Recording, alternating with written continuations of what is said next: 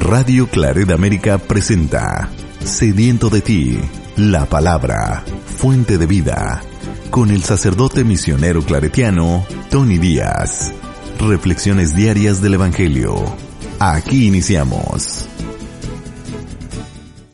Bienvenidos hermanos a nuestras reflexiones bíblicas. La lectura del día hoy es martes de la décima quinta semana de tiempo ordinario, martes de la décima quinta semana de tiempo ordinario. Y hoy en Norteamérica ah, celebramos la memoria de Santa Cateri Tecahuita, Virgen. Es la primera indígena nativa de Norteamérica que fue canonizada. Eh, fue beatificada por Juan Pablo II y fue canonizada por Papa Benedicto XVI en octubre del 2012. Así que es la primera indígena nativa de Norteamérica que fue elevada a los, a los altares de los santos y santas. Muy bien, la primera lectura de hoy viene del profeta Isaías, capítulo 7, versículos 1 al 9.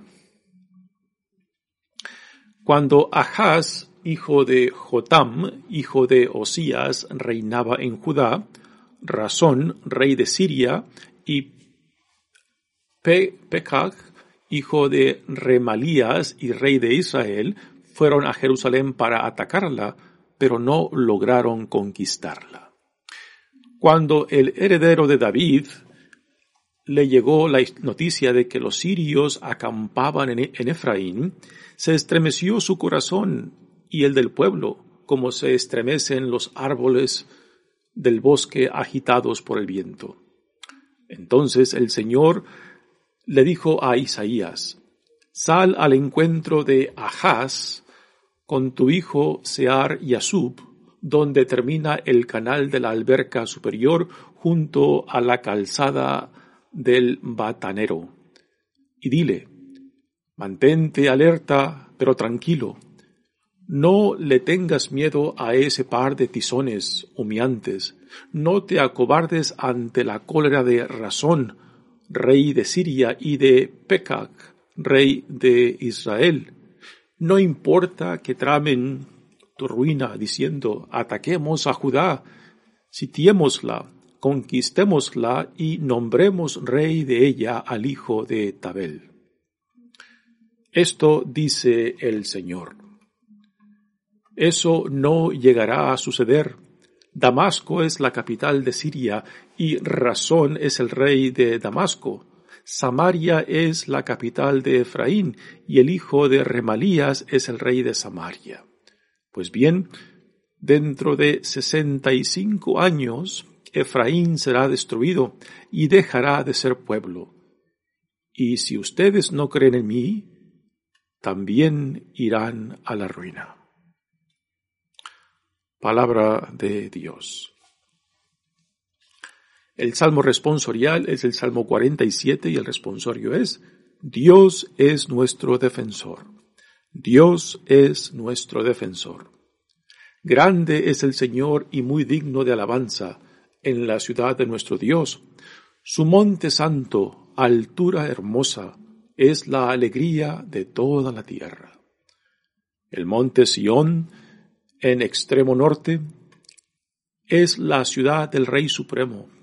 Entre sus baluartes ha surgido Dios como una fortaleza inexpugnable. Los reyes se aliaron para atacarla juntos, pero al verla quedaron aterrados y huyeron despavoridos. Allí los invadió el pánico y dolores como de parto, como un viento del desierto que destroza las naves de Tarsis. Dios es nuestro defensor. El Evangelio de hoy viene de Mateos capítulo 11 versículos 20 al 24. En aquel tiempo Jesús se puso a reprender a las ciudades que habían visto sus numerosos milagros por no haberse arrepentido, y les decía, ay de ti, Corazaín, Corosaín, Ay de ti, Betsaida, porque si en Tiro y en Sidón se hubieran realizado los milagros que se han hecho en ustedes, hace tiempo que se hubieran hecho penitencia, cubiertas de sayal y de ceniza. Pero yo les aseguro que el día del juicio será menos riguroso para Tiro y Sidón que para ustedes. ¿Y tú, Cafarnaum, crees que serás encumbrada hasta el cielo? No, serás precipitada en el abismo, porque si en Sodoma se hubieran realizado los milagros que en ti se han hecho, quizás estaría en pie hasta el día de hoy. Pero yo te digo que será menos riguroso el día del juicio para Sodoma que para ti. Palabra del Señor. Muy bien, demos comienzo a nuestra reflexión de las lecturas de hoy. Continuamos leyendo del profeta Isaías y el contexto de esta primera lectura es de que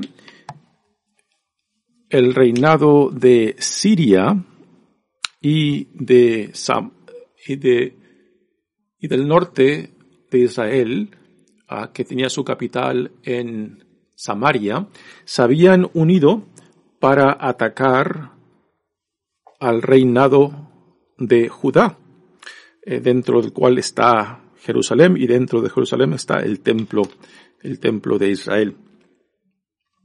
Así que Jerusalén estaba sitiada tanto por las fuerzas sirias y de Samaria y querían, querían que eh, el rey de, el rey Ahaz se uniera a ellos para combatir al reinado de Asiria, que estaba más fuerte que ellos. Con el tiempo, Asiria conquistará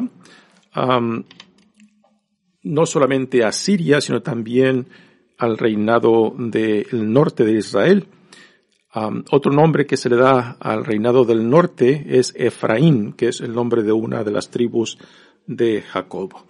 Pues bien, están, está Judá sitiada por Siria y por Samaria o el, reinado del, del, norte de Israel y el rey Ahaz pues se siente amenazado y en cierta manera también toda la población sin, eh, están consternados por el peligro de, de ser conquistados y ser destruidos. Y es ahí donde Dios llama al profeta Isaías para que interceda, para que anime a, al rey Ahaz, rey de, de, Judá, para que no pierda esperanzas, que puesto que el, los reyes de tanto de Siria como ah, de Samaria son débiles y que no Um, no lograrán uh, conquistar el reino de Judá. Así que este es el contexto de esta profecía uh, de Isaías al rey Ahaz de Judá. Dice, cuando Ahaz, hijo de Jotam, hijo de Osías, reinaba en Judá, Razón, rey de Siria, y Pecac, hijo de Ramalías y rey de Israel, fueron a Jerusalén para atacarla, pero no lograron conquistarla, ¿no? Así que Jerusalén, Jerusalén está sitiada, está rodeada por las tropas de Siria y de Samaria o del reinado del, del norte de Israel. Y es en este contexto cuando Dios llama a Isaías para que profetice ante Ahaz. Cuando el heredero de David llegó a, leyó la noticia de que los sirios acampaban en Efraín, los sirios, es obviamente las tropas sirias y, y Efraín, Efraín hace referencia al norte de Israel.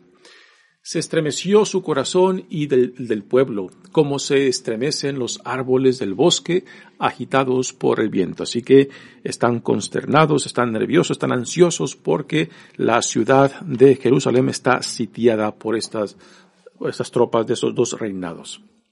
Entonces el Señor le dijo a Isaías, sal al encuentro de Ahaz con tu hijo Sear Yasub, donde termina el canal de la alberca, superior junto a la calzada del batanero y dile, ah, parece que Isaías va a encontrarse con el rey Ahaz ah, en, una, en uno de los canales que alimentaban a la ciudad de Jerusalén con agua.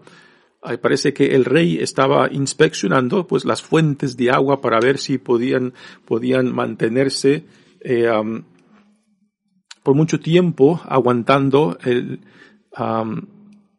el sitio de, ah, de Siria y de el norte de Israel.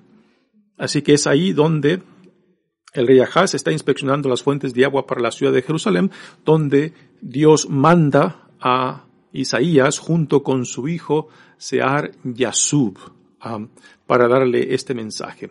Uh, ya más adelante también diremos un poco acerca del, significado del nombre de Sear Yasub, hijo de Isaías, porque también es un nombre muy simbólico que encaja en esta profecía.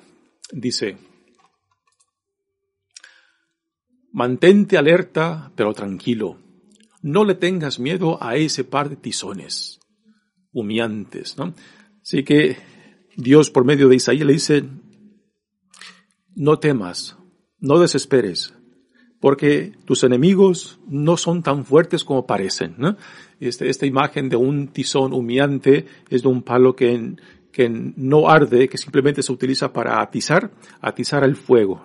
Y esta es la imagen que Dios, por medio del profeta Isaías, le da al rey Ahaz, rey de Judá, de que no son enemigos dignos para que desesperes, para que uh, tú pierdas la paz. No te acobardes ante la cólera de Razón, rey de Siria, y de Pekag, rey de Israel. No importa que tramen tu ruina diciendo, ataquemos a Judá, citémosla, conquistémosla y nombremos rey de ella al hijo de Tabel, ¿no?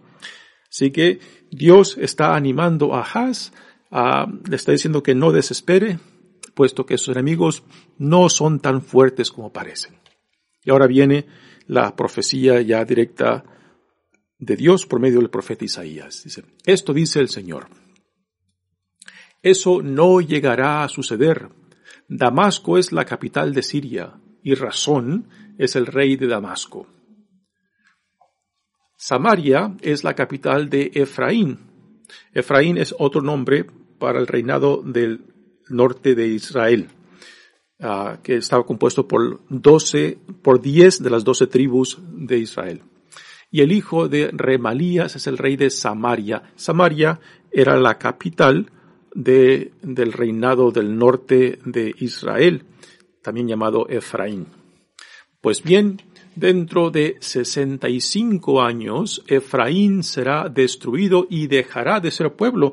Quizás esto hace referencia, este, cuando Asiria, Asiria pues conquista el, el, reinado del norte de Israel y se lleva a gran parte de la población al exilio. Y si ustedes, y, las últimas palabras de esta, de esta profecía dice, y si ustedes no creen en mí, también irán a la ruina, ¿no? Así que la profecía la profecía de Dios por parte de Isaías al rey Ahaz le está diciendo, si ustedes no creen en lo que les estoy diciendo, pues también quedarán destruidos como lo será a Israel, eh, como ustedes también eh, parecerán las mismas consecuencias por la infidelidad, por la incredulidad y por no escuchar al Dios que viene a ustedes. También estas palabras pues son dirigidas a nosotros ah, y nos recuerdan, nos recuerdan que creer en Dios no es simplemente profesar que Dios existe, creer en Dios no simplemente es ah, repetir las fórmulas de fe que tenemos. En la mentalidad del Antiguo Testamento, creer en Dios es identificarse con el Dios que nos ha salvado, que nos ha llamado a la alianza. Creer en Dios es estar íntimamente unidos en una relación de confianza e intimidad con Él. Así que estas palabras del profeta Isaías dirigidas al rey Ahaz, ah, pues le recuerda que si, que si ha de sobrevivir, que si se ha, mantener, si ha de, mantener firme, pues Dios estará a su lado. A fin de cuentas, el rey Ahaz no hace caso a la profecía de Dios por parte de Isaías y después Dios le da una última, una última oportunidad para que Ahaz responda, para que Ahaz reconsidere. A últimas, a últimas, este rey Ahaz, pues también eh, no fue uno de los mejores reyes del reinado de Judá.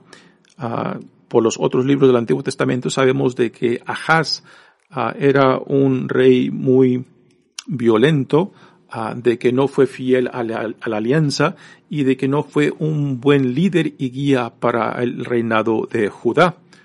Pero Dios tenía cierta predilección por Judá, por ser el territorio dentro del cual se encuentra Jerusalén la ciudad de David y dentro del cual se encuentra, se encuentra el templo de Israel, que era el corazón del culto, el culto judío, ¿no?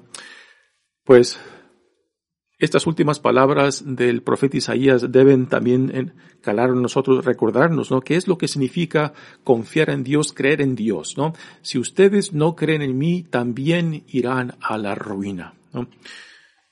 Muy bien, hermanos, pasemos ahora a la al Evangelio de las lecturas de hoy, que es la continuación del, del evangelista Mateos. ya ayer empezamos a leer esta sección del capítulo 11, que da comienzo después, después del segundo discurso de Jesús dedicado a sus discípulos, y ahora entramos este, en una sección eh, narrativa donde Jesús nos presenta estas enseñanzas y también críticas y condenaciones a los pueblos de Corazaín, Bethsaida y Cafarnaum. Cafarnaum era la base, la base de donde Jesús llevaba a cabo su ministerio público, su apostolado público en, en, los pueblos vecinos a, esta ciudad. Cafarnaum eh, parece que también era, el pueblo donde residían Pedro y Andrés, hermanos. Ah, pero por el Evangelio de Juan sabemos de que Pedro, Juan, no Pedro y Andrés y Felipe en realidad eran de Bethsaida, un pueblo, pueblo que también se menciona en este Evangelio, pero que ya después, eh, quizás ya casados, pues ellos se establecieron en Cafarnaum.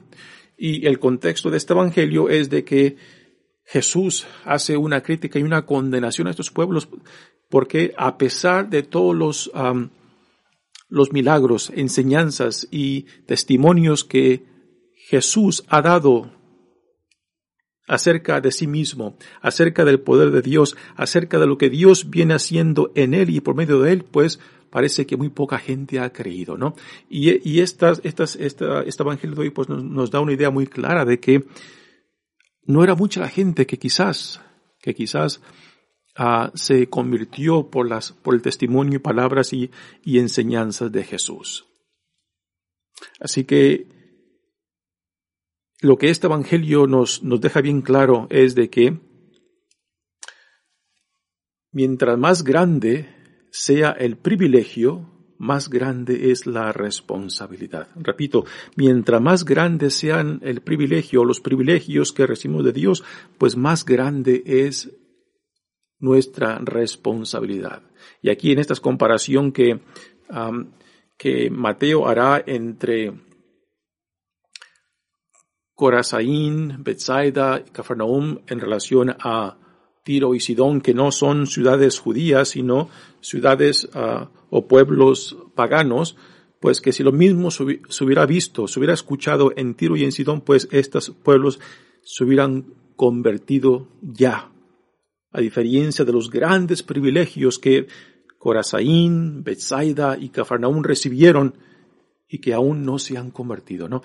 También eh, esto nos da una idea, este evangelio nos da una idea del sentido quizás de fracaso de, del ministerio de Jesús, de que a pesar de todo lo que está llevando a cabo por, por parte de Dios, ah, pues los frutos que, que va recogiendo pues son pocos, son mínimos, ¿no?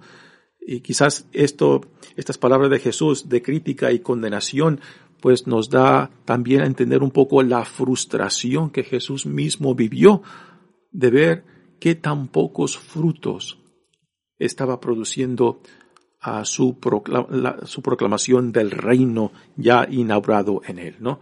Pues es, es, un, es un evangelio muy, muy interesante eh, porque nos da algunas pistas acerca de cómo Jesús estaba reaccionando a, la dureza de corazón, a la falta de conversión, a la falta de entrega al llamado que Dios les daba por medio de él.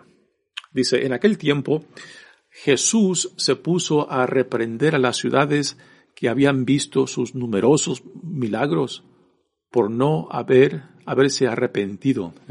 Así que Jesús parece que está frustrado. Jesús quizás también triste.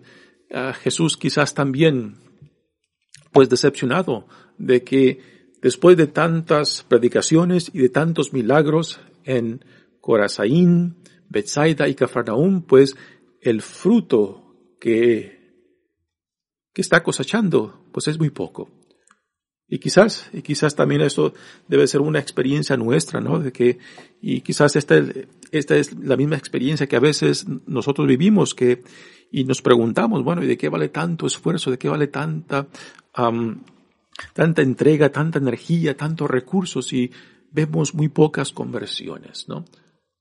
Y quizás, y quizás también a últimas como Jesús, a últimas tenemos que confiarnos en aquel que nos manda. Y quizás no es, no es para nosotros ver los frutos, porque en realidad los frutos de lo que Jesús hizo se empezaron a ver más después de la, resurrección, pero en vida Jesús parece que vio muy pocos frutos. Y repito, quizás esta es la experiencia nuestra también, de que el llamado nuestro no es tanto al triunfo, no es tanto al éxito, sino a la fidelidad a la confianza de aquel que nos llama. Porque si nos enfocamos en ver los frutos, porque si nos enfocamos en ver los triunfos de lo que hacemos, pues quizás muy fácilmente nos vamos a decepcionar. Y se nos va a caer la cara, se nos va a caer la moral de ver tan pocos frutos. Pero repito, nuestro llamado fundamental no es al éxito, no es al triunfo, no es tampoco quizás a ver los frutos de nuestro trabajo, de nuestro cansancio, de nuestra entrega. Nuestro llamado es a la fidelidad. Confianza a aquel que nos ha llamado y dejarlo en manos de Dios. Que Dios sabrá lo que Dios va a hacer con nuestro esfuerzo, con nuestro sacrificio, con nuestra entrega, con nuestro cansancio y también con nuestras frustraciones, ¿no? Y a últimas es lo que Jesús mismo tuvo que hacer, que aunque vio muy poco fruto, pues a últimas lo dejó en manos de Dios. Y Jesús en vida no vio, no vio los grandes frutos que después vinieron después de la resurrección. Jesús en vida no vio los grandes éxitos que se llevaron a cabo después de la resurrección. Así que Jesús mismo nos enseña, nos enseña eh, el significado ah, de nuestro llamado que es un llamado, repito, esto es muy importante, es un llamado a la fidelidad, a la confianza, a la entrega de aquel que nos llama y dejar nuestro trabajo, dejar nuestro cansancio, dejar aún nuestras frustraciones en manos de Dios. Y Dios sabrá lo que Dios va a hacer con nuestra entrega, cuando es una entrega de corazón, cuando es, cuando es una entrega fundada en aquel que nos ha llamado. Y dice el Evangelio, ay de ti, Corazaín, ay de ti, Betsaida. Parece que Corazaín y Betsaida eran pueblos ah, vecinos de Cafarnaum. Eh, y, estos pueblos, tanto Betsaida, uh, Corazaín y Cafarnaum, están dentro de la región de, ah, de Galilea, donde Jesús vivió gran parte de su vida y donde la mayor parte de su apostolado, su ministerio público se llevó a cabo, ¿no? Así que aquí Jesús está identificando a tres poblaciones muy cercanas, pegadas prácticamente al mar de Galilea, ¿no? como dije antes, en, en Cafarnaum fue, fue este, el, el pueblo donde Pedro y Andrés vivían y quizás la casa de Pedro y Andrés pues era era la sede de donde Jesús iba y venía, ¿no? Así que Jesús hace esta, esta crítica fuerte, esta condenación a Corazaín y Betsaida. Ay de ti, Corazaín, ay de ti, Betsaida. Jesús parece que se está lamentando por su incredulidad, por la falta de conversión, por la dureza de corazón. Porque si en ti, porque si en Tiro y Sidón, repito, Tiro y Sidón estaban al norte oeste de Jerusalén, pegados a la costa ah, del Mediterráneo, y estos dos pueblos, Tiro y Sidón, eh, eran históricamente pueblos paganos, fenicios. Era ahí, los fenicios eran conocidos eh, por, porque eran ah, gente, un pueblo que vivía del mar. Eh, se conoce por que eran bueno, que hacían buenas embarcaciones y que eran buenos marineros. dice, porque si en Tiro y en Sidón se hubieran realizado los milagros que se han hecho en ustedes, hace tiempo se hubieran hecho penitencia, cubiertas de sayal y de ceniza. Sayal eh, es un material muy tosco, por ejemplo, el, material que se, que se, utiliza para hacer los, los, los sacos para echar uh, granos uh, después de la cosecha, uh, es un material muy áspero que se utilizaba eh, para vestirse cuando, estaba, cuando alguien estaba en duelo, cuando an, alguien estaba, estaba expresando arrepentimiento por alguna, algún pecado que había cometido. Así que tanto el sayal como la ceniza pues son símbolos de duelo o arrepentimiento, ¿no? Y esto lo, eh, Jesús lo dice en relación a Tiro y Sidón, que si los milagros, que si las predicaciones, que si los hechos que Jesús ha llevado a cabo en Corazaín y en Bethsaida se hubieran llevado a cabo en Tiro y en Sidón, pues ahí ya estas ciudades ya se, hubieran arrepentido, ¿no? Y estas ciudades, tanto Tiro y Sidón, tenían una terrible, una mala reputación, como lo tienen muchos, pueblos que, que son parte de la costa, porque el, donde hay un cruce, cruce de comercio, donde hay cruce de gentes, pues casi siempre también este, hay, hay un, se, se, crea una mala reputación de perversión, de, eh, de mezclas y de idolatría, mezclas de, otras religiones por el cruce de, de, gentes y de comercio. Dice, pero yo les aseguro que el día del juicio será menos riguroso para Tiro y Sidón que para ustedes. Si hemos de recordar, también en los evangelios nos dice que Jesús eh, un par de veces se va hacia Tiro y Sidón, o sea, sale del territorio Ah, de Israel y se va a Tiro y a Sidón hacia la costa para descansar, ¿no? Así que Jesús visita estos dos, estos, dos pueblos un par de veces según los evangelios y es, y es en, um, en Tiro, en Tiro, donde Jesús tiene el encuentro con, con esta mujer sirofenicia que viene a Jesús para pedirle que le sane a su hija que está enferma, el cual, lo cual es una escena muy interesante en el Evangelio de Lucas, donde Jesús eh, a principios pues rechaza, rechaza atender la petición de esa mujer y a últimas le dice unas palabras que son fuertes e insultantes cuando, cuando Jesús le dice que no es digno de darle la, comida de los hijos a los perritos, ¿no? Eh, Jesús está usando una palabra en la cual se dirige a esta mujer que es sirofenicia, o sea, que no es judía, y la llama con el término de perros, ¿no? Pero la mujer tiene una urgencia y le responde a Jesús diciéndole, sí, pero aún los perritos comen de las obras que caen de la mesa del Señor, ¿no? Y esto pues deja prácticamente callado a Jesús. Así que es en Tiro y Sidón donde Jesús tiene este encuentro con una mujer que le manifiesta una fe que ni siquiera entre su gente Jesús había visto. ¿no? Jesús había, Jesús visita esta región, visita esta región para descansar, pero, pero ahí el Espíritu Santo lo sorprende con esta mujer que manifiesta una fe impresionante, impresionante que lo deja anonadado. Ahora Jesús se, dirige a Cafarnaum, que parece ser la base y sede de su apostolado en la región de Galilea. ¿Y tú, Cafarnaum, crees que serás encumbrada hasta el cielo?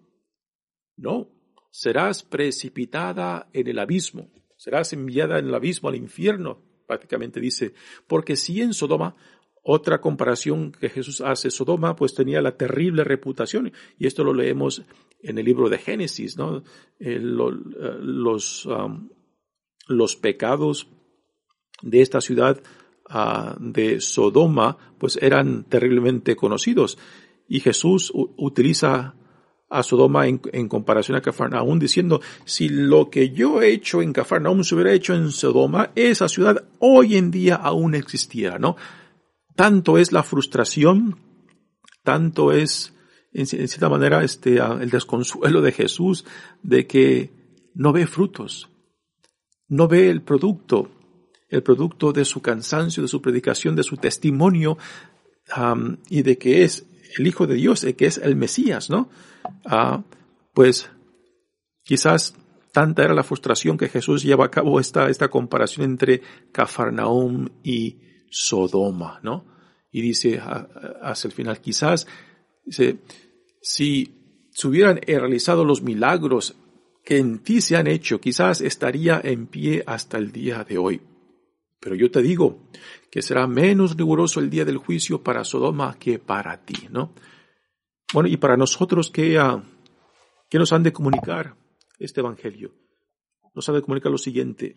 Si reconocemos el gran privilegio que Dios nos ha hecho. No, solamente en atraernos a Él, no solamente por llamarnos hijos e hijas, no solamente por el Espíritu que se nos ha dado. Si reconocemos estos grandes privilegios, pues, así también es de grande la responsabilidad de responderle a lo que Dios nos ha dado y nos continúa dando es un recordatorio también para nosotros hoy en día, ¿no? Si reconocemos lo que Dios ha venido haciendo para con nosotros, pues así de grande, así de grande es la responsabilidad que tenemos, no solamente de corresponderle, sino de poner en práctica lo que Dios ha derramado sobre nosotros. Muy bien, hermanos, mi nombre es Padre Tony Díaz, misionero claretiano, pues esta condenación de Jesús de Bethsaida, Corazaín, y Cafarnaún pues debe de ser este, un grito de alerta para nosotros y también un recordatorio que nuestro llamado fundamental no es al éxito, no es al triunfo, es a la fidelidad. Y después dejarlo en manos de Dios y que Dios sabrá lo que Dios va a hacer de nuestro trabajo, de nuestra entrega, aún de nuestro cansancio y frustraciones. Que Dios los bendiga. Radio Claret América presentó Sediento de ti, la palabra. Fuente de vida, sus comentarios son importantes. Contáctenos en radioclaredamerica.gmail.com